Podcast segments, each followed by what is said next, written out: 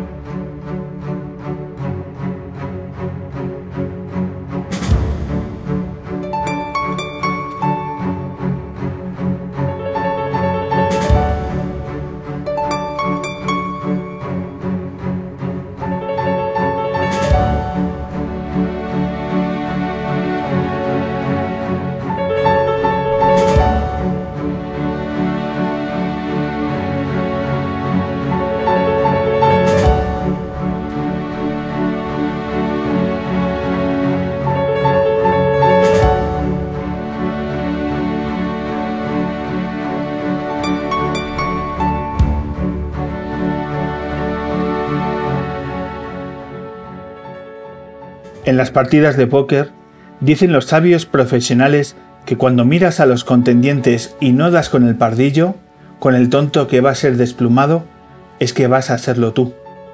Pues en la sociedad actual, cuando sigues pensando que todo es más cómodo, que todo es más certero, que todo es más a tu medida, que todo se consigue con menor esfuerzo, que todo es más rápido, que estás de verdad a gusto en ese regreso a la placenta y sin embargo no encuentras placidez, ni comodidad, ni certeza, ni tu acomodo personal, entonces, amigo mío, es que hay muchas posibilidades de que el pardillo seas tú.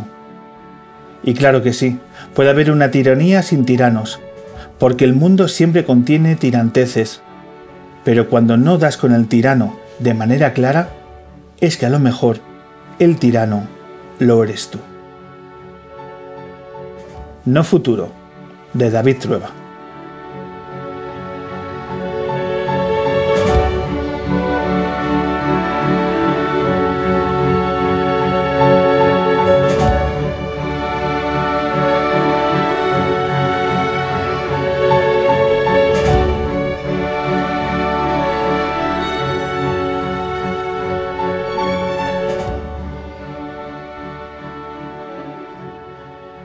Bienvenidas, bienvenidos a la edición 352 del hombre que se enamoró de la luna, el podcast que puedes escuchar en Cuonda y en el resto de plataformas habituales como iBox, Spotify, etc.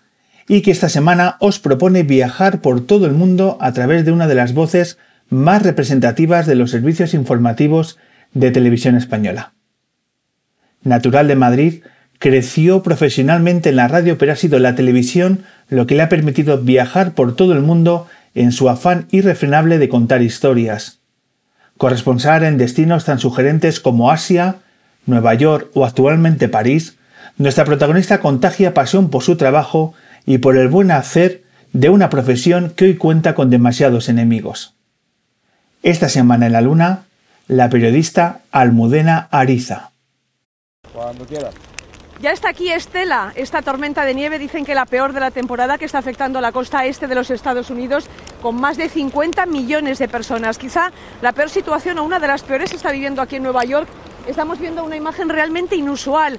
Las calles prácticamente vacías, semiparalizadas y apenas con unos cuantos vehículos y sobre todo con vehículos de emergencia y máquinas quitanieves. Se ha declarado la situación de emergencia, lo anunciaba anoche en una rueda de prensa el alcalde de la ciudad, Bill Blasio, quien advertía a los ciudadanos que en la medida de lo posible hoy no salgan de sus casas, que no vayan a trabajar y que tampoco utilicen el coche sino el transporte público, aunque hay que decir también que el metro, un servicio eh, que utilizan cada día 6 millones de personas está prácticamente paralizado. También los aeropuertos hay más de 2.000 vuelos cancelados y otros tantos retrasados. Se han cerrado los colegios, las oficinas, se han cerrado también los museos, las bibliotecas incluso la sede de las Naciones Unidas, donde además estaba previsto hoy un discurso de la ministra española de Sanidad, Dolores Montserrat. Y esto está pasando aquí en Nueva York, pero también en los vecinos estados de New Jersey y Connecticut, donde también se ha declarado la situación de emergencia.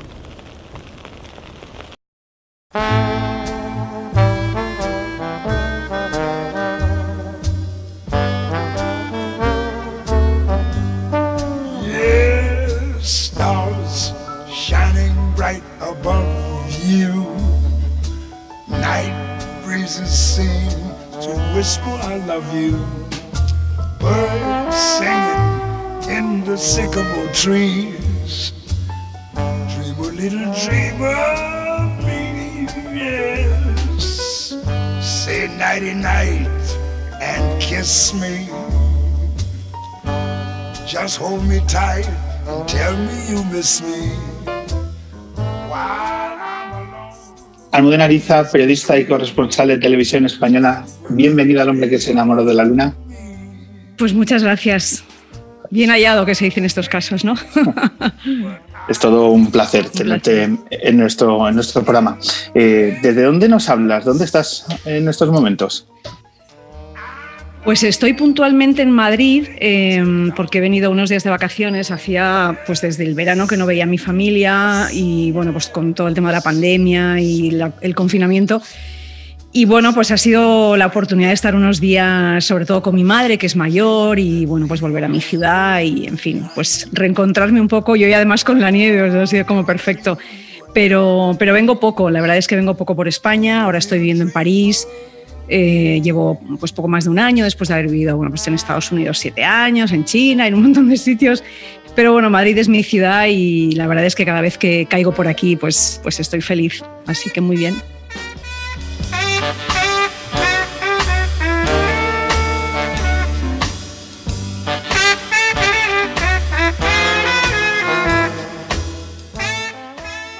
Estamos hablando eh, muy pocas horas después de unos sucesos que, bueno, pues tenemos todos en mente. Eh, estamos grabando esta entrevista un día después de, del asalto al Capitolio en Washington eh, y creo que es inevitable, Almudena, compartir un poco las, estos momentos con tu experiencia como corresponsal en, en Nueva York. Mm. Eh, Cuéntanos cómo ayer cuando veías las imágenes, ¿qué sensaciones tenías? Pues mira, yo eh, me mandaron un WhatsApp porque la verdad es que estos días que estoy de vacaciones intento desconectar un poco de la actualidad porque si no uno se vuelve loco. Pero me mandaron unos WhatsApps y ya vi que había mucho movimiento y empecé a seguir lo que ocurría.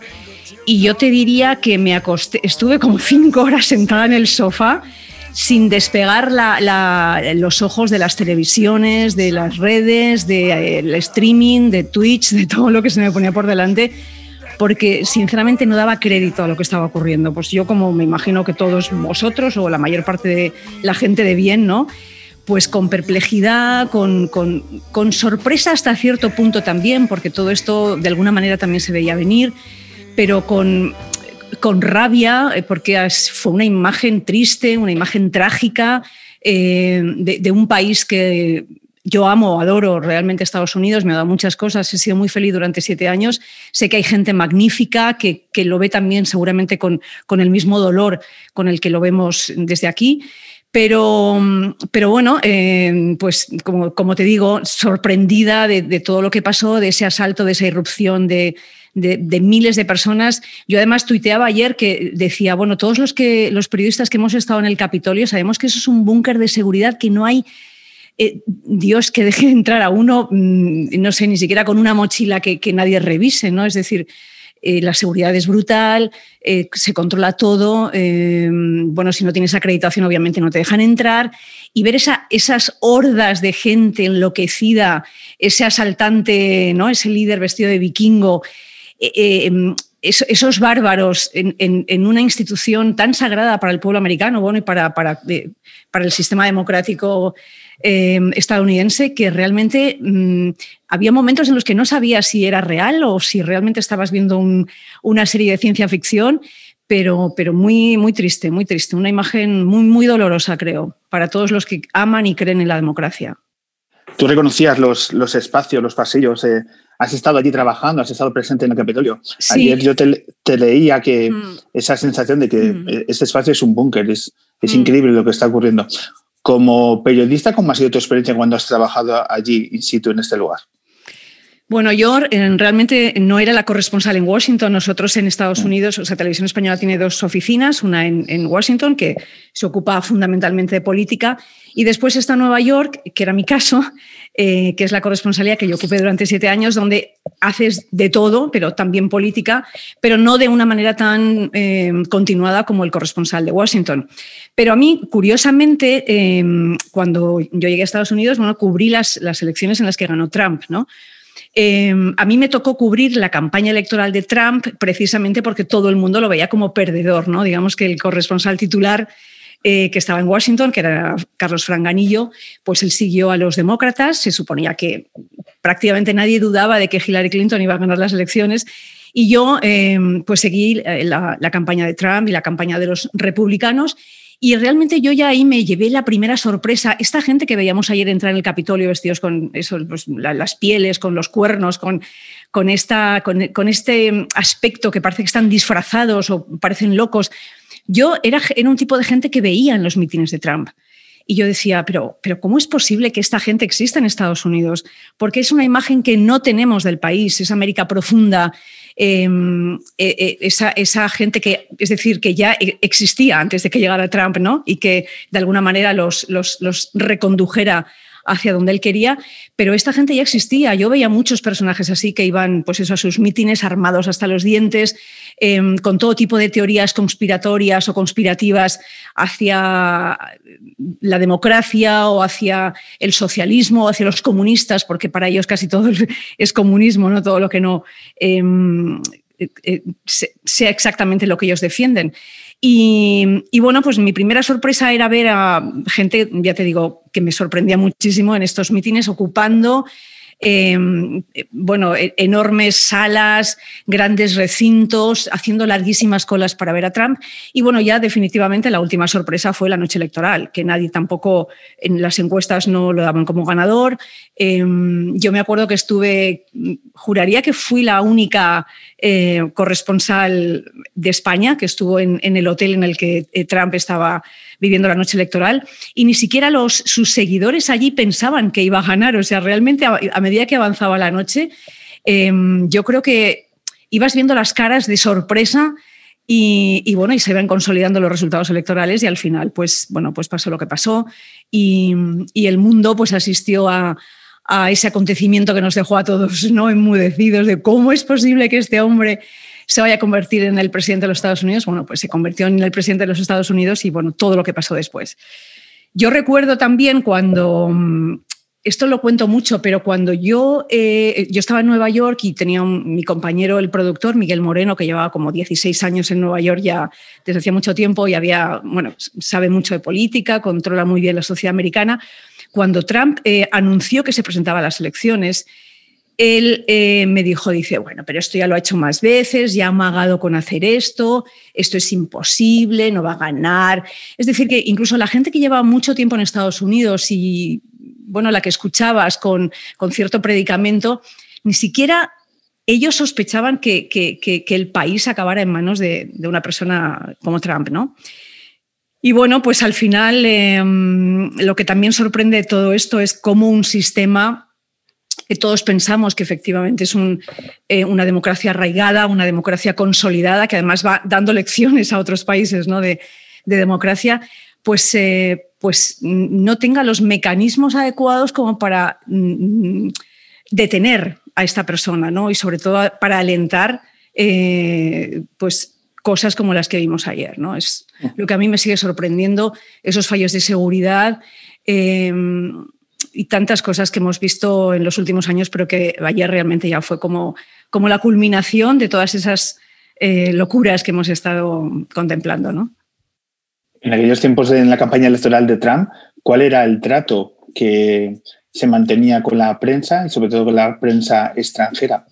Y luego ha variado ese trato a lo largo de, los cuatro años de la legislatura de, yo creo Que, eh, yo creo que mm, sí, o sea, realmente la situación se fue deteriorando a medida que avanzaba la presidencia de Trump y a medida que también em, aumentaban las críticas o a medida que los medios iban cuestionando las decisiones del presidente de los Estados Unidos.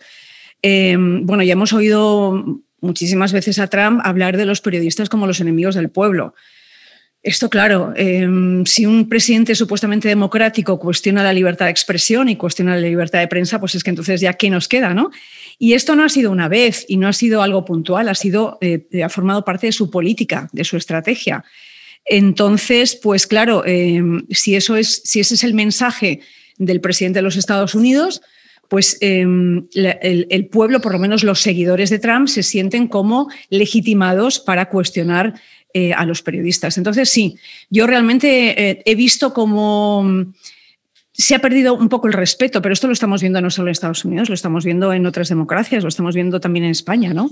Em, esa agresividad que hay hacia los periodistas y esa, no sé, se nos insulta simplemente por el hecho de ser periodistas o por el hecho de no pensar como piensan pues, quienes nos atacan, ¿no? Entonces, yo creo que sí, es una situación muy grave. Ha sido muy difícil también para la prensa estadounidense eh, trabajar y lidiar con todo esto en, todos estos años. Y en fin, yo no puedo sino confiar en que, bueno, ahora que ya ha sido ratificado Joe Biden como el ganador de las elecciones, pues que se abra una nueva era, se abra un nuevo tiempo y que también, bueno, pues esto sirva para que los eh, periodistas, eh, se dijo ya cuando ganó Trump las elecciones, ¿no? que, nos había, que nos había pillado a todos a por uvas y que no nos habíamos enterado de lo que realmente estaba pasando. Bueno, pues simplemente eso también, que por nuestra parte seamos más eh, responsables y más conscientes de que tenemos que estar más cerca de nuestras audiencias, de nuestros espectadores, de la gente en la calle, que tenemos que salir más, escuchar más, tener, ser más empáticos y, yo creo que también mejorar nuestro trabajo. Y de esa manera yo confío en que se pueda restablecer la, la confianza también entre periodistas y, y ciudadanos.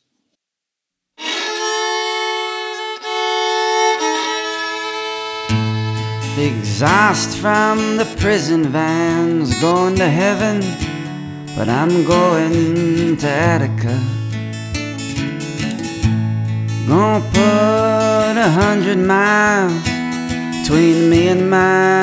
Dealing habit.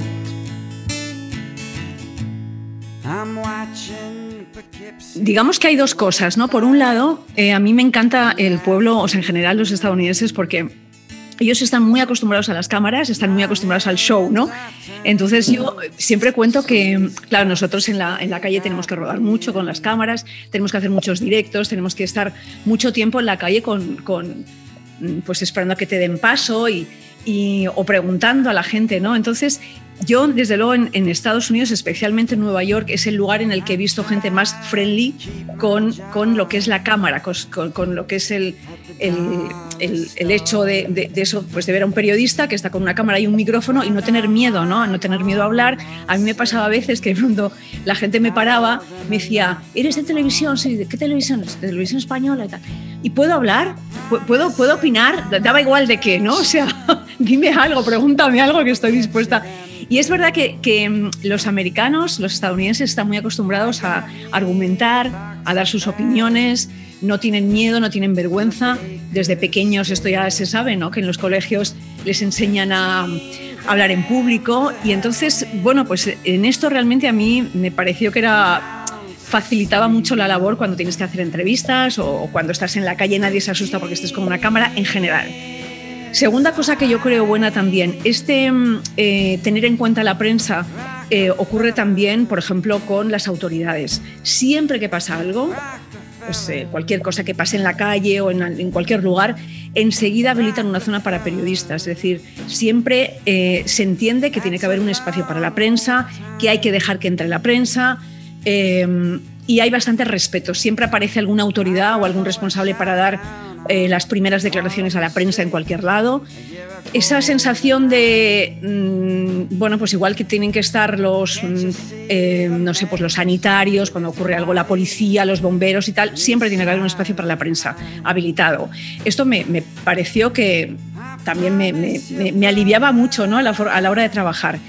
Y, luego está esa otra parte, ¿no? la parte quizá, pues... Eh, de la gente que abiertamente mostraba cierta desconfianza hacia los periodistas, pero más bien, pues esto, por ejemplo, seguidores de Trump o en manifestaciones, em, bueno, pues muy puntuales, donde sí es verdad que a mí pues hemos recibido insultos o nos han empujado o nos han echado, tal. Pero en general, en general, yo creo que el, estadounidense, ya te digo, sobre todo el neoyorquino, que es donde yo he trabajado más tiempo, es muy, muy friendly con, con, con lo que es el, el, show business, el mundo del espectáculo, el mundo de la televisión y con los periodistas. Ayer, al ver las imágenes, ¿sentías envidia sana de los compañeros y compañeras que estaban allí presentes? Súper, súper. Sí. Pero me pasa siempre, sí, sí, sí. A ver, es normal, o sea, para mí el, estar en la calle y el estar donde ocurren las cosas, pues es lo máximo, es lo que da sentido a mi trabajo, lo que da sentido a mi profesión.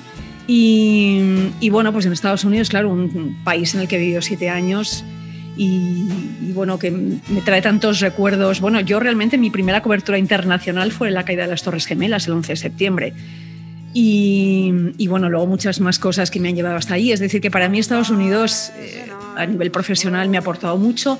Y claro, pues ayer era un día en el que, vamos, por supuesto que me habría gustado estar ahí delante del Capitolio eh, contando lo que pasaba, obviamente, sí, sí.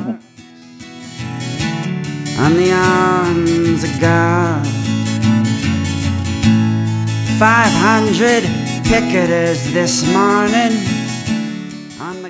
¿Y qué se siente, Modena, cuando te, dan entrada desde los informativos de Televisión Española y estás cubriendo un evento eh, absolutamente histórico? ¿Qué sensaciones a nivel personal eh, te recorren? Bueno, yo realmente soy una periodista, no sé, aunque parezca que ya llevo muchos años y tal, yo soy súper vocacional, me encanta lo que hago, lo vivo con pasión. Vivo con pasión en mi trabajo, pero bueno, las cosas importantes y grandes, pero también las pequeñas. Me encantan las pequeñas historias. Em, vivo con enorme curiosidad hacia todo lo que me rodea y, bueno, yo te lo resumiría diciendo que vibro. O sea, yo, para mí estar en la calle contando cosas em, y transmitirlas es lo que me parece que, bueno, desde luego es lo que más me gusta.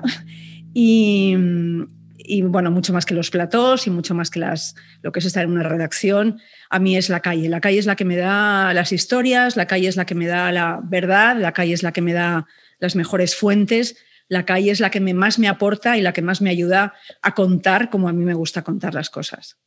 Eh, para cerrar el capítulo de ayer, eh, imborrable el momento donde los compañeros periodistas eh, se ven sacudidos por la violencia de, de los seguidores de Trump y ven como sus equipos, sus cámaras mm. son destruidas ah, y no hay nadie que les, eh, que les proteja.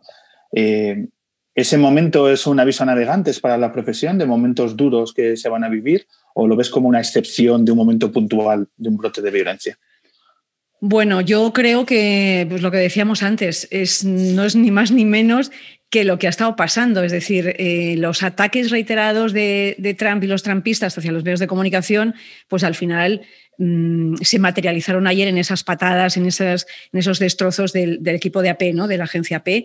Eh, que además es una, agencia que con, lo que eso significa para mí el, periodismo de agencia además es muy importante porque está como en el origen de, de todo lo demás. Es decir, eh, las, las, fuentes ¿no? de, información básicas pues están ahí en las agencias y nos dan tanto, además las agencias, nos dan tanto a los periodistas que realmente a mí, yo he trabajado tantas veces con los compañeros de AP que ver, ver esas imágenes, wow, era como si me estuvieran destrozando a mí mi, mi, mi, mi propio material, ¿no?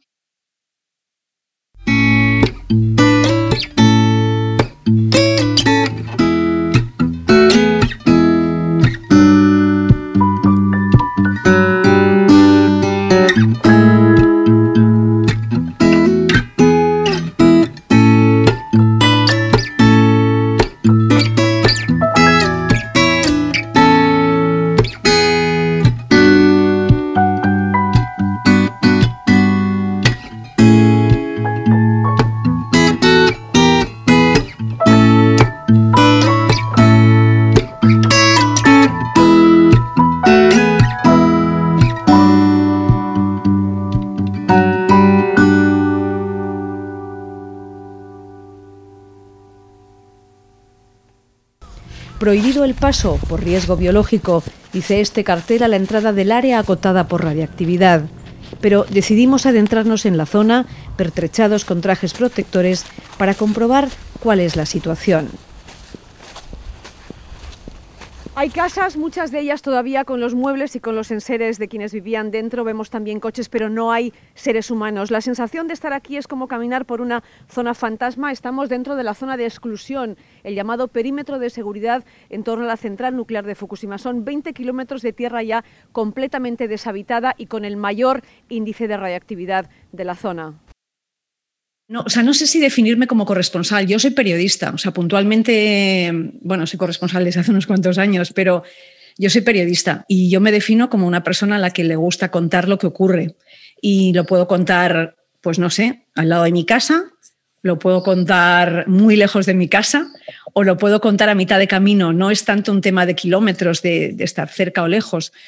Em, yo en la primera etapa de mi vida profesional, bueno, yo empecé en la radio, a mí la radio me fascina Em, en la radio aprendí casi todo lo que, lo, que, he ido desarrollando con el tiempo. En la radio aprendí a comunicarme básicamente, ¿no? O sea, a elegir las palabras adecuadas para contar las cosas y a tener soltura delante de un micrófono, a saber improvisar. Em, hice mucha radio local, que la radio local yo siempre digo que creo que es em, el mejor entrenamiento para los periodistas.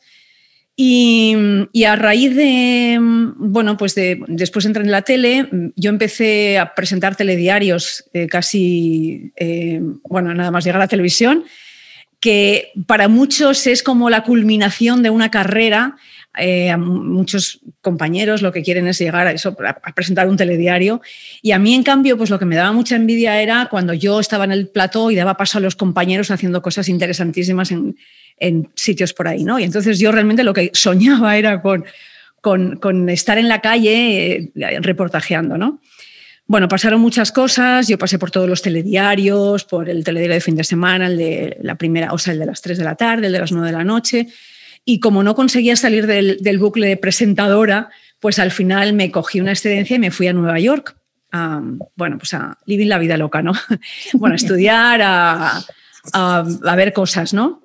Y, entonces, bueno, curiosamente esto me llevó después, por una serie de circunstancias, volví a España y fue cuando bueno, pues se vivió el atentado contra las Torres Gemelas y precisamente por mi experiencia en Nueva York eh, me, mandaron a, me mandaron allí. Y a partir de ahí empezaron pues, mis coberturas internacionales y empecé pues, a cubrir los primeros conflictos, la guerra de Afganistán, luego llegó la guerra de Irak, luego vinieron muchas más cosas, crisis humanitarias, crisis políticas, y empezó ya mi, mi carrera como enviada especial, sobre todo en coberturas internacionales. Eh, bueno, pues recuerdo también el tsunami de Indonesia, que fue desde luego una de las coberturas más duras que yo he vivido. Con, llegamos a Bandache, donde estaba el centro de, eh, o sea, del tsunami, ¿no? Eh, una, localidad en la que hubo más de 200.000 muertos. Bueno, tantas cosas en, esos años y bueno, hasta que llegó la primera corresponsalía en, China, en, Pekín, donde estuve tres años. Fue muy apasionante también porque, claro, la corresponsalía de China no solo es China, es todo Asia-Pacífico. Pues estuve dos veces en Corea del Norte, en Indonesia, en Pakistán, en la India, en, Corea del Sur también varias veces. Bueno, fue una, en Japón, me, tocó cubrir el tsunami de Japón. Y nada, después se llegaron los siete años en Estados Unidos y ahora estoy en París. Y eso es un poco mi periplo. Ah, entonces me decías lo, de corresponsal. Eh, bueno, la diferencia entre cuando yo iba de enviada especial, que también es muy apasionante, cuando tú llegas eh, a hacer esas coberturas y tienes que estar ahí, llegas un poco, también es verdad que llegas un poco como paracaidista, ¿no? Y, y a veces falta tiempo para contar las cosas de forma más reposada. Tú llegas, eh, lo cuentas, estás una semana, dos, tres, em, cada vez las coberturas son más cortas y luego te vuelves, te vuelves a tu país. Y afortunadamente el, ser corresponsal lo que te permite es, bueno, pues estar más tiempo, conoces mejor la zona, conoces mejor el país, conoces mejor el contexto. Eh, otra cosa que me gusta mucho también de la, del trabajo en la corresponsalía es que mm, abordas todo, es decir, tú haces política, haces sociedad, haces cultura, haces deporte. Y a mí eso me encanta, porque a mí es que me, interesa todo. o sea, a ver, no, no soy especialista en nada, pero, pero quizá para lo que hacemos tampoco hace falta que seas eh, súper especialista en, o demasiado especialista en nada, sino que tengas las herramientas como para buscar a los mejores especialistas para que te puedan ayudar también o aportar información para poder contarlo, ¿no? Pero bueno, básicamente eso es lo que hacemos en las corresponsalías, eh, tratar de acercarnos bueno, pues a la, verdad del país y a intentar exportar ¿no? a, España pues, eh, bueno, pues los temas de interés o, los temas que preocupan en esos países. Ahora estoy en, Francia y, bueno, pues llevo un año en París y ha sido un año raro también en, Francia, como para todos, eh, con la pandemia, con todo cerrado, pero bueno, es una ciudad, París, maravillosa, no hace falta que lo cuente. Y bueno, pues espero seguir contenta en, la capital francesa.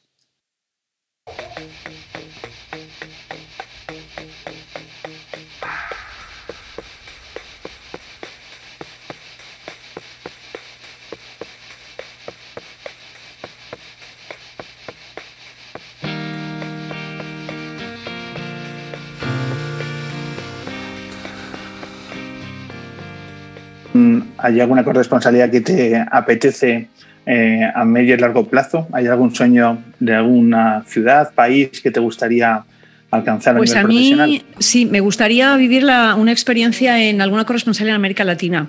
Me apetece mucho volver a trabajar en español. Llevo muchos años eh, sin trabajar en mi lengua materna y me apetece, me apetece, me apetece mucho, pero no sé, no depende de mí, sino de las circunstancias. Así que, pero bueno, no obstante, a mí, mm, yo siempre digo que allí donde llego mm, es como soy un, eh, un arbolito, mm, eh, no, sé, que no tiene muchos problemas en crecer casi en cualquier lugar. Me adapto a cualquier sitio, no tengo muchos problemas y, ya te digo que enseguida, como soy súper curiosa, enseguida me, enamoro del lugar en el que estoy me interesa casi todo y, enseguida me pongo las pilas. O sea que allá donde me, me manden, no sé si estaré mucho más tiempo en Francia, pero allá donde vaya, pues estaré feliz seguramente.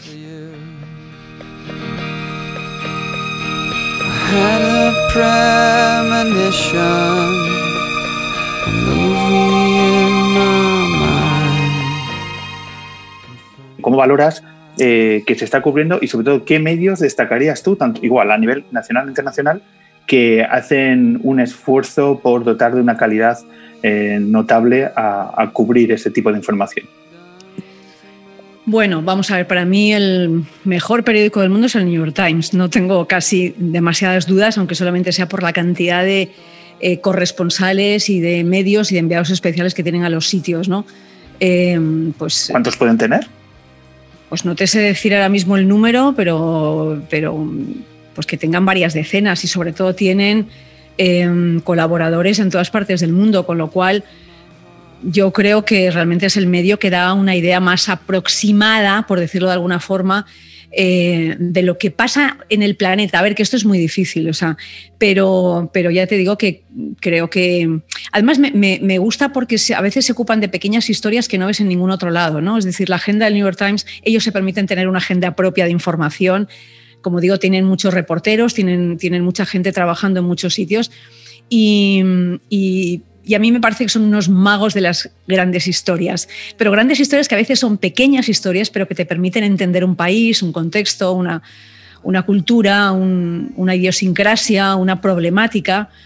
Em, a mí me preocupa, la, me preocupa por lo demás, hablando de España, por ejemplo, que efectivamente pues cada vez damos menos tiempo a la información internacional, prácticamente, excepto televisión española, em, los demás canales tienen muy pocos corresponsales, es decir, hay muy poca presencia de periodistas en otras partes del mundo y mm, damos mucha información de agencia, o sea, mucha imagen eh, que se repite en todos, los, en todos los telediarios, en todos los informativos, en todas las cadenas.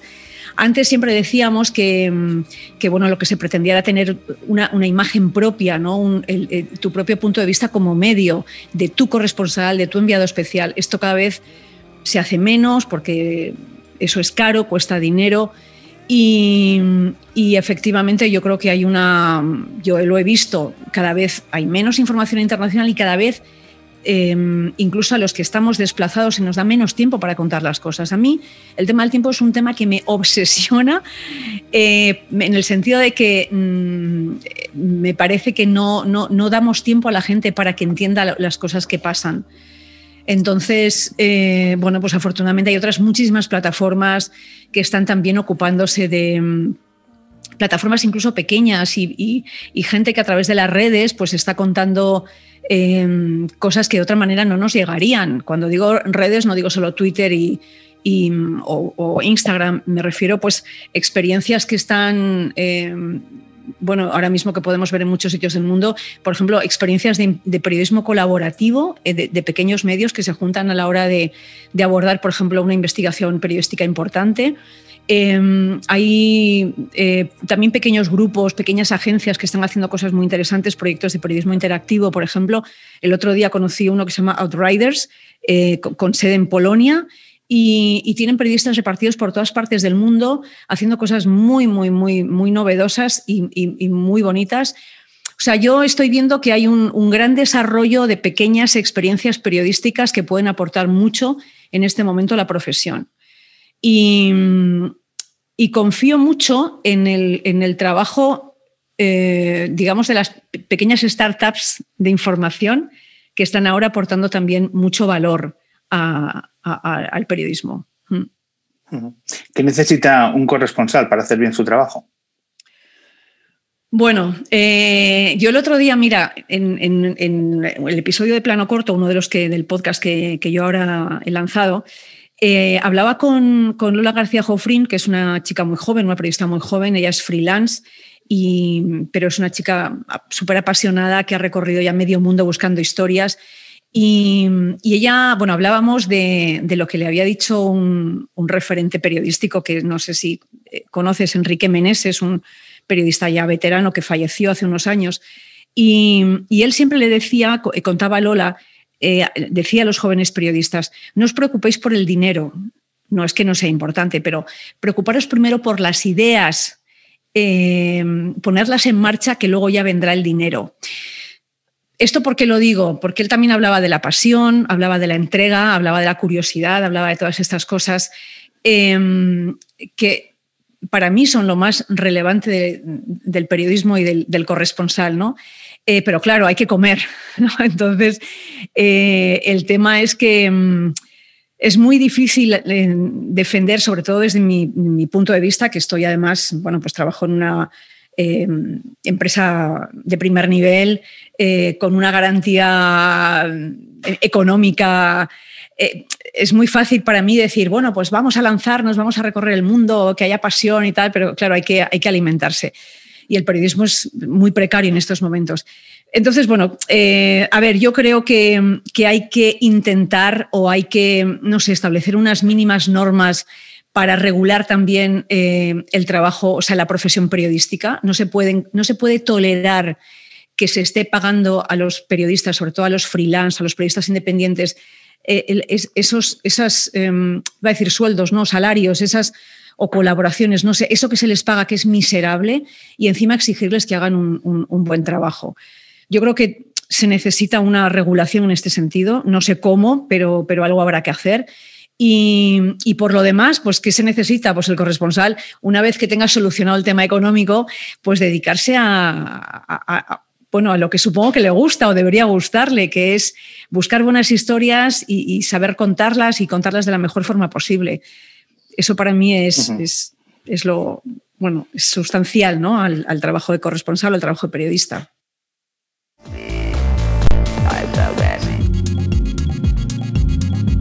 Mientras las revueltas continúan en el mundo árabe, su eco empieza a reverberar de murallas para adentro en China. La gente empieza a movilizarse y a burlar la censura como pueden desde Internet. La corresponsal de televisión española, Almudena Ariza, nos lo cuenta a cámara abierta. Imágenes de las recientes protestas en China inspiradas en las revueltas árabes. La policía la emprendió a golpes incluso con quienes no tenían nada que ver con la manifestación. Ocurrió hace dos semanas en el centro de Pekín. Otra protesta se volvió a convocar el pasado domingo. Esta vez la concentración se prohibió. Miles de policías tomaron la calle donde se iba a celebrar la protesta e impidieron el paso a transeúntes y periodistas. Varios informadores fueron detenidos y golpeados. Pero a pesar de lo ocurrido han sido convocadas nuevas protestas para el próximo domingo en varias ciudades chinas, protestas que han sido convocadas a través de la red, pero de un servidor extranjero para evitar así la censura. Esa convocatoria pide más libertad de expresión y también mayor transparencia al gobierno, aunque la mayor parte de los internautas chinos permanecen completamente ajenos.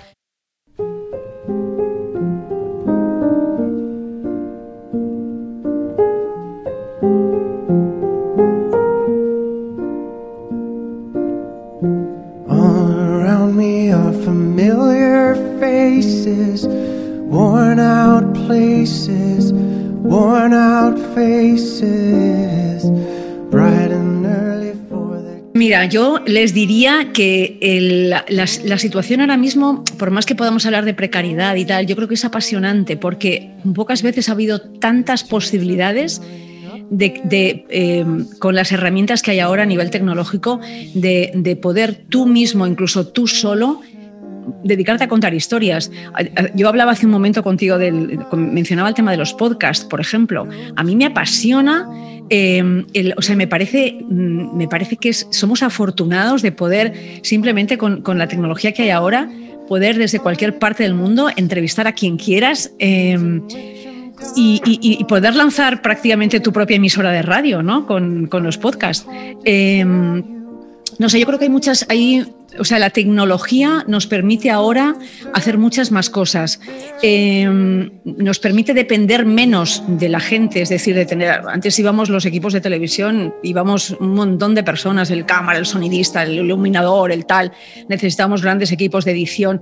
Ahora, eh, bueno, todo eso se ha aligerado bastante y es mucho más fácil que uno mismo solo o, con, equipos de dos, equipos muy ligeros, eh, se puedan hacer grandes trabajos. Entonces yo creo que hay muchas iniciativas eh, muy interesantes, como te decía antes, que permiten que, se pueda hacer periodismo sin pertenecer a una gran estructura o a una gran empresa o a una gran corporación. Entonces yo, eh, cuando me preguntan esto, yo, primero, lo más importante es saber si quieres contar qué quieres contar y dónde quieres hacerlo. Y a partir de ahí, em, bueno, pues buscar a lo mejor la herramienta que más se adecue a tu forma de, o sea, lo que quieres hacer.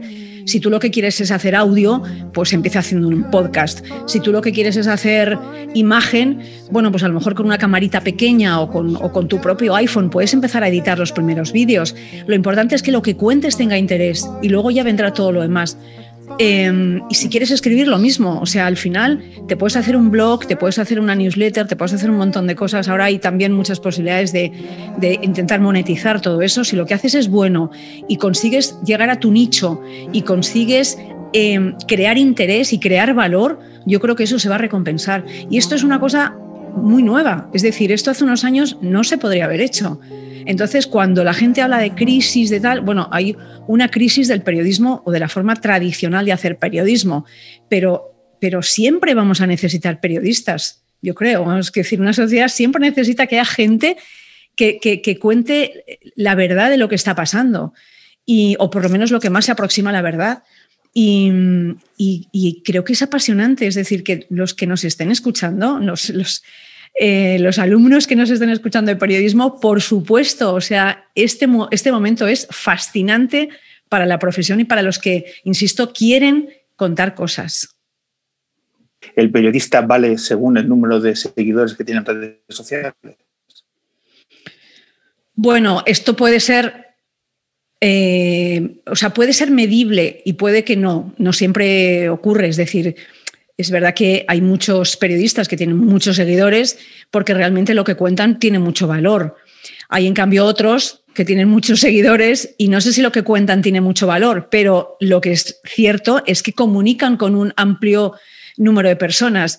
Eh, es decir, yo, por ejemplo, el otro día, pues vi como todos vosotros, supongo, la, noticia de Ibai Llanos, ¿no? El, chico que yo no le conocía, pero he preguntado a gente más joven, a mi sobrina y tal, y que, hombre, claro, pues yo, claro que seguí las campanadas con Ibai Llanos. Bueno, pues Ibai Llanos igual para, no sé, pues para personas de otras edades o de o que, quieran otras cosas, pues no les dice nada o no conectan con él o no em, ponen en valor lo que él hace, pero, pero es indudable que, este chico pues se tiene ha comunicado y ha conectado con muchísima gente. Em, entonces, bueno, claro, él no es periodista, pero, pero sí que es un comunicador y, bueno, lanza también mensajes. Entonces, no siempre, es decir, yo no creo que vaya siempre unido el, buen periodismo con el número de seguidores, pero bueno, al final se trata de que, de que lo que tú cuentas, eh, insisto, conecte con, con un número de personas que ponen en valor lo que les estás diciendo. Si eso es lo que tú quieres conseguir, pues estupendo. Es verdad que también hay eh, eh, no sé, periodistas muy minoritarios, pero bueno, que también conectan con un pequeño nicho, con una pequeña especialización y también es válido, depende de cuál sea tu objetivo, ¿no?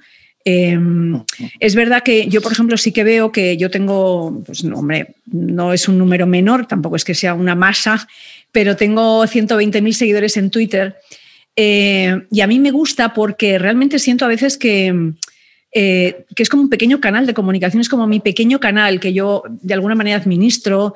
Em, me gusta además em, el engagement que te crea con, tu audiencia. Em, Instagram lo tengo menos trabajado, pero, pero, bueno, ahora también me interesa más con el tema del podcast. Y es muy interesante porque lo que ocurre ahora también con, estas, eh, con estos canales es que tú conoces, empiezas a conocer y a interactuar con el público, cosa que antes no ocurría. Yo llevo años trabajando en televisión española y antes, claro, no, no, no recibías el feedback de la gente, ¿no? Y de una manera tan, tan directa, tan inmediata. Y a mí esto me parece que tiene un valor eh, extraordinario, ¿no? El conocer, conocer al cliente, ¿no? Que esto es una cosa que, bueno, siempre dicen los grandes estrategas del, del, mundo business, ¿no? El Jeff Bezos, por ejemplo, conocer al cliente, el cliente está en el centro de todo, pues también esto te da la posibilidad de conocer a tu cliente, a tu audiencia, a tu, a tu telespectador. Y, cuando tienes un número considerable de, gente que te sigue y que te escucha y que está pendiente de lo que dices, pues realmente es, satisfactorio y, e insisto, pone en valor también eh, lo que estás haciendo, ¿no?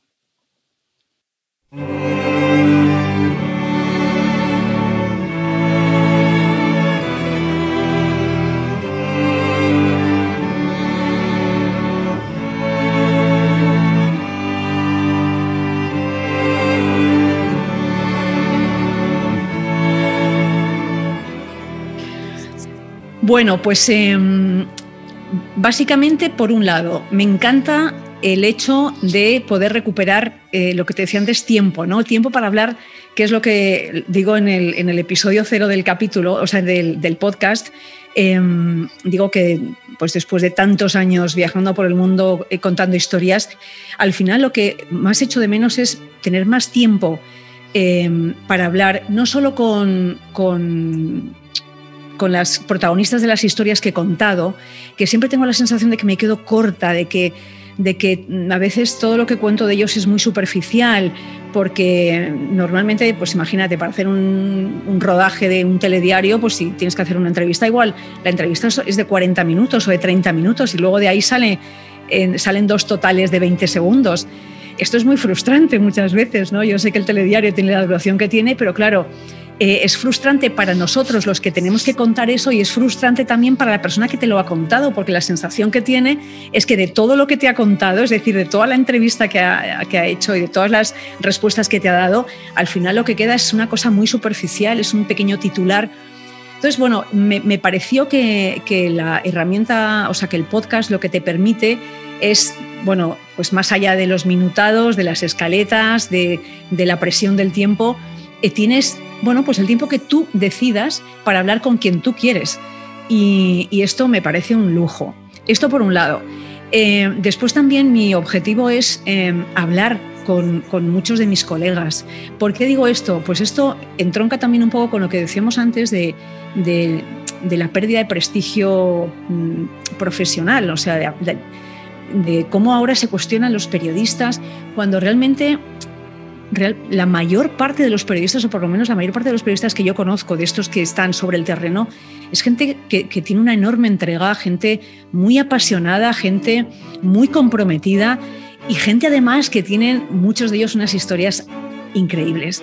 Entonces, eh, normalmente los periodistas no hablan de ellos, ¿no? O, este tipo de periodistas no suelen contar sus historias, sino que siempre cuentan las de otros. Pero ellos en sí mismos, pues son también eh, buenas historias. Y por eso mi, idea de, hablar en este podcast con, con gente de los medios, con periodistas, con reporteros, con fotógrafos, con eh, bueno, gente que tiene una voz propia, una voz interesante, con Instagramers también. Hay una chica a la que voy a entrevistar que tiene 400.000 seguidores en, Instagram y, bueno, pues que le preguntaré cómo lo hace y esto, eh, no sé, para qué le sirve y cómo lo gestiona. Pero, por ejemplo, pues este domingo sale la historia de, Andrea García, que es una chica colombiana. Eh, ¿Por qué colombiana? Porque ya veo que nos están escuchando Em, nos está escuchando mucha gente en América Latina y entonces me apetecía también abrir un poco el melón y contar historias también de América Latina. Y esta chica, Andrea, bueno, su historia, ella vivió en, Medellín en los años 90, la época más violenta de la ciudad, con la guerra de los narcos. Y, ella desde pequeñita tenía la obsesión de, escapar de, esa violencia y soñaba con trabajar en la televisión y con, y con hacer periodismo. Luego, efectivamente, trabajó en la televisión triunfó en la televisión pero haciendo una cosa muy distinta y es que creó el primer canal porno de la televisión colombiana y hoy es una de las, eh, le llaman la patrona del porno en América Latina, pero es una mujer muy potente, una gran emprendedora que además está haciendo cosas muy interesantes de porno feminismo y, y, bueno, pues que es una historia sorprendente, pero de alguna manera también vinculada con la comunicación. Eh, bueno, entonces el, abanico de personajes es muy amplio. Mañana voy a entrevistar a una periodista que es monja. Eh, bueno, y también nos hablará un poco de, cómo es eh, pasarse de periodista a monja. Y bueno, no sé, estas son un poco las historias que quiero contar y las quiero contar de forma sosegada, tranquila. Quiero adentrarme en, los personajes, en la, peripecia vital, en la peripecia vital de cada uno de ellos, ¿no?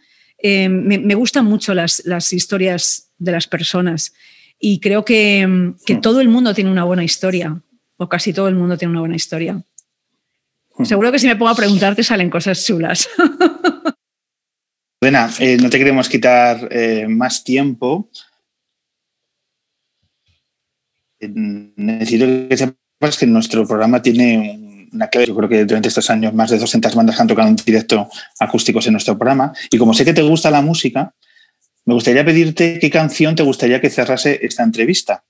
¿Con qué tema te gustaría que pusiéramos el, broche final? Pues, ¿Qué tema nos recomiendas? A ver, yo, mira, no sé si sabes, yo soy, em, yo me defino como salsera. Yo desde hace muchos años, bueno, yo em, empecé antes de ser periodista, yo quería eh, como ves, no, soy mujer de respuestas simples, sino que me enrollo mucho. Eh, pero bueno, es que necesito contarlo un poco. Yo antes de ser periodista em, quería ser, bueno, mi idea siempre fue ser concertista de guitarra. Y yo de hecho estudiaba guitarra flamenca, guitarra clásica, y casualmente un verano que estaba buscando trabajo para conseguir un dinero y poder marcharme a México para completar mis estudios de guitarra con un profesor que yo admiraba mucho, bueno, pues eh, casualmente me salió una oportunidad de hacer una colaboración en una emisora de radio y ahí empezó eh, a, meterse dentro del cuerpo, a meterse dentro del cuerpo el gusanillo de la comunicación y al final, bueno, pues acabé haciendo periodismo y dejé la música, pero la música me ha acompañado toda la vida. Y en esa época en la que yo estudiaba en el conservatorio, guitarra, la mayor parte de mis compañeros, o muchos de ellos, eran, eh, venían de América Latina a estudiar, a estudiar guitarra española. Y, ellos, em, cuando salíamos eh, por ahí a bailar y tal, pues íbamos siempre a bailar salsa. Y entonces ellos me enseñaron a amar la, música latina y especialmente la salsa. Y eso me ha acompañado también durante toda la vida. Em, el Latin Jazz me encanta también. Y, bueno, hasta el punto de que yo soy corredora y corro casi todos los días, hago maratones también, y siempre todas mis playlists todas son de salsa. Si os ponéis Spotify y buscáis eh, Almuariza, veréis todas las, eh, las, playlists de salsa que tengo. Para cada carrera me hago una playlist, también para los entrenamientos. Entonces, a tu pregunta es, cualquier tema de salsa que quieras poner, me va a gustar. Cualquiera, sí, en general. Sí, sí, sí, sí, me, interesa todo, me gusta todo. Eh, me gusta mucho la salsa africana también, pero bueno, cualquier tema, por ejemplo, de Fanny All Stars, que es lo que llama la, eh, bueno, eh, la, salsa que, se bailaba y que se cantaba en Nueva York en los años 70 y 80, pues, eh, pues cualquiera de ellos. También me gusta mucho Marc Anthony, puedes poner algo de Marc Anthony, la salsa cubana, cualquiera de Buenavista Social Club, no sé cualquiera me va a gustar. Gilberto Santa Rosa, que es muy chulo para bailar. Vale. Cualquiera de esos me va a molar un montón. Llego a Puerto, voy para Mayarín.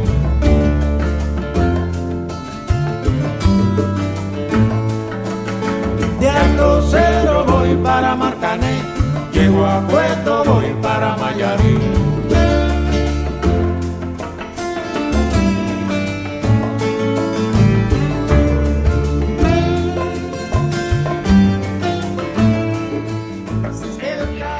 Pues no tanto como me gustaría, bueno, realmente casi, nada. Em, sí, dediqué muchos años de mi vida a la guitarra y, bueno, pues ahí está la pobre cogiendo polvo.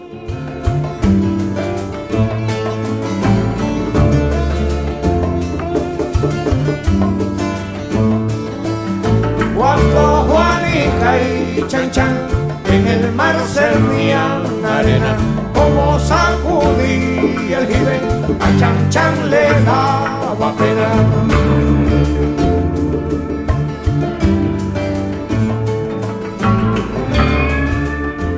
Muchísimas gracias por compartir estos minutos y que para nosotros ha sido un privilegio tenerte en nuestro programa.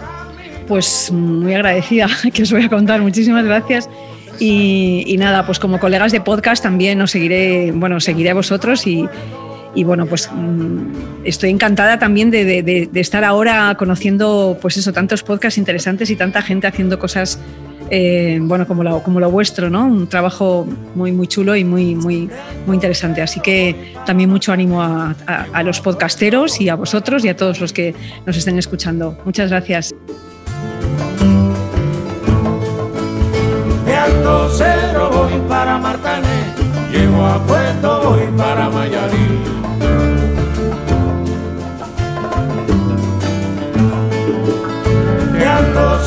Voy para Martané, llego a Puerto, voy para Mayarí.